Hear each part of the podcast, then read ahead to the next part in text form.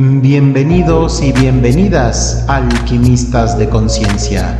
Bienvenidos al espacio donde todos los días aprendemos algo sobre cómo masterizar la experiencia humana.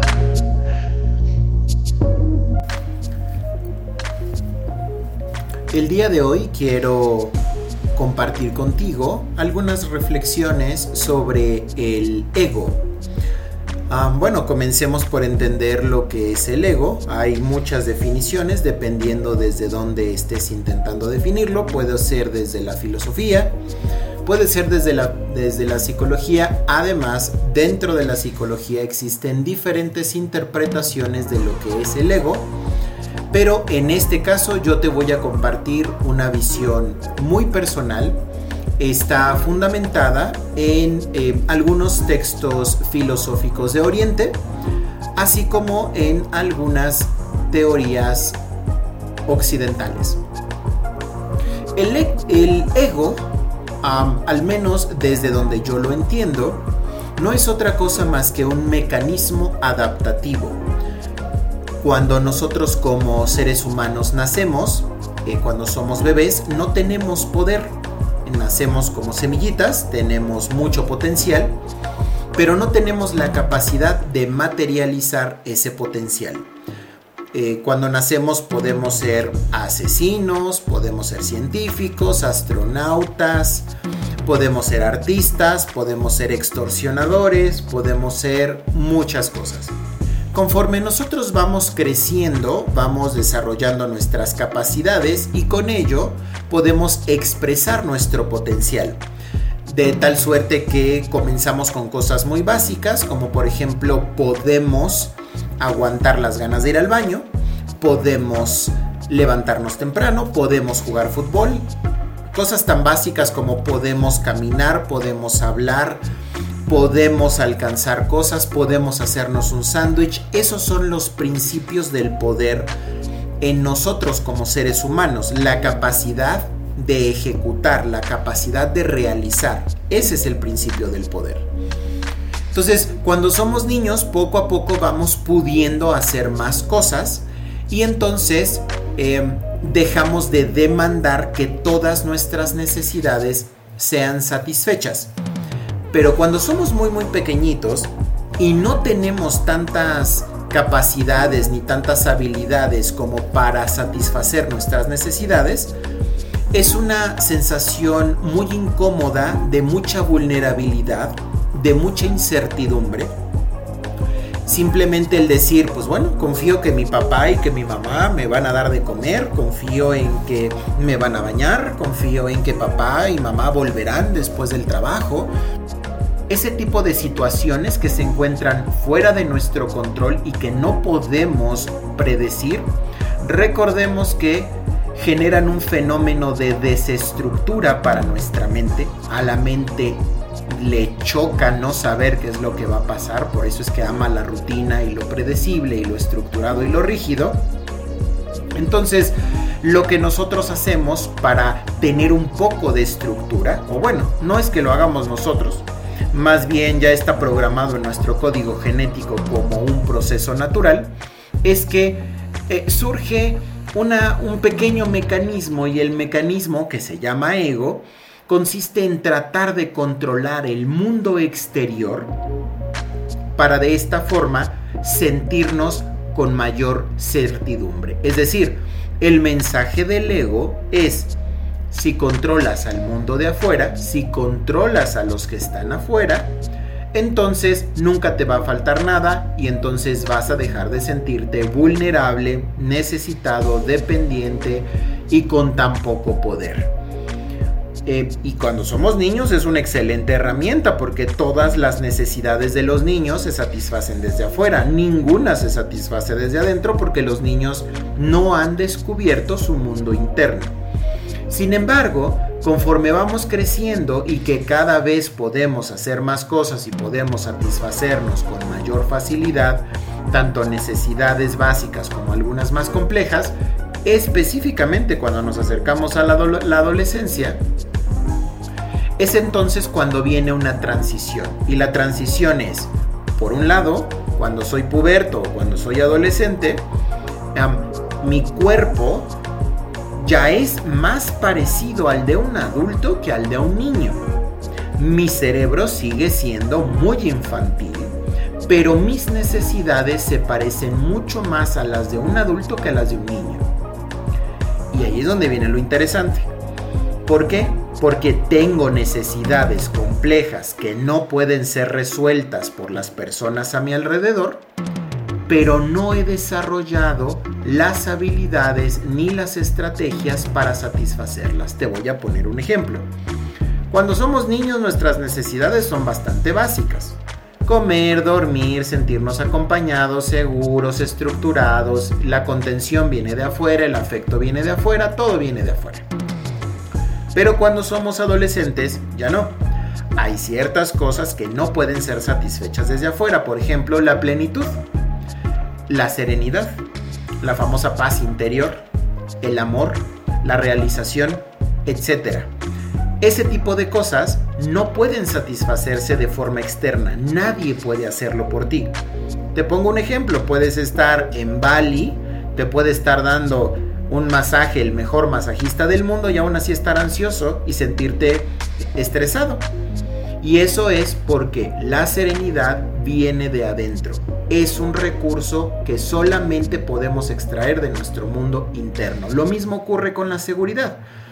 Puedes estar rodeado de guardaespaldas, vivir en una casa que tiene seguridad, que es blindada, que tiene cuarto de pánico y aún así sentirte inseguro o insegura.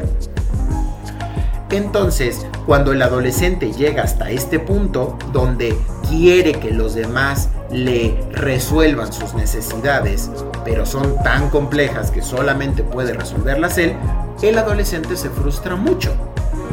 Y entonces demanda a sus papás que lo hagan sentirse seguro, demanda a sus compañeros que lo hagan sentirse querido, demanda a su pareja que lo haga sentirse eh, amado, cuidado, necesitado, demanda a sus papás que lo hagan sentir tranquilo. Y es gracias a este quiebre, a esta frustración, porque evidentemente los papás, ni los amigos, ni la pareja, ni nadie puede resolver estas necesidades, es a través de esta frustración que el joven comienza a darse clavados cada vez más profundos en su mundo interno. Y es ahí donde empieza a descubrir su esencia. Y gracias a conectar con su esencia, sus pasiones, eh, su propósito, eh, cómo se siente más tranquilo expresando su personalidad, su estilo, ese tipo de cosas, que comienza a sentirse más seguro, más empoderado, más sereno, más realizado, más querido, etc. y finalmente cuando, cuando se llega a la etapa de madurez, cuando llegamos a ser adultos, es, eh, quiero definir aquí un adulto es una persona que es capaz de resolver sus necesidades por sí mismo. Es decir, un adulto es alguien que dice, esto puedo controlar, esto no puedo controlar. Me voy a enfocar en lo que sí puedo controlar, me voy, voy a encargarme de mi realización, voy a encargarme de mi seguridad, de mi serenidad, de mi plenitud, de eso me encargo yo y voy a compartir eso con las personas a mi alrededor. No siempre esta madurez es acompañada con la edad. Hay muchas personas que tienen 40, 50 o 60 años y que siguen comportándose como niños. ¿Por qué? Parte de lo que ocurre es que puede fallar la transición de niños a adultos. Hay personas que se quedan atoradas en la adolescencia y entonces siguen demandándole al mundo externo que satisfaga sus necesidades complejas y al no verlas eh, eh, resueltas, se sienten permanentemente frustrados, permanentemente insatisfechos, permanentemente enojados, etc. Estos son los individuos que llamamos egoicos. Cuando hablas de un egoico, por ejemplo, una forma fácil de entender un egoico sería viendo a un narcisista. Un narcisista no estoy hablando del trastorno, estoy hablando del el tipo. Eh, una persona con el tipo narcisista es una persona que está esperando que todos le resuelvan sus necesidades. y que tiene muy baja tolerancia a la frustración. Un ejemplo sería una persona que quiere ser famoso, que quiere ser exitoso, que quiere ser reconocido, que quiere ser un referente en algún medio, en algún campo de conocimiento, etc. Si esta persona es madura, sencillamente se va a dedicar a trabajar y a formar una reputación desde lo académico y desde lo profesional y sabe que nada le va a caer del cielo y que nadie lo va a reconocer simplemente porque sí.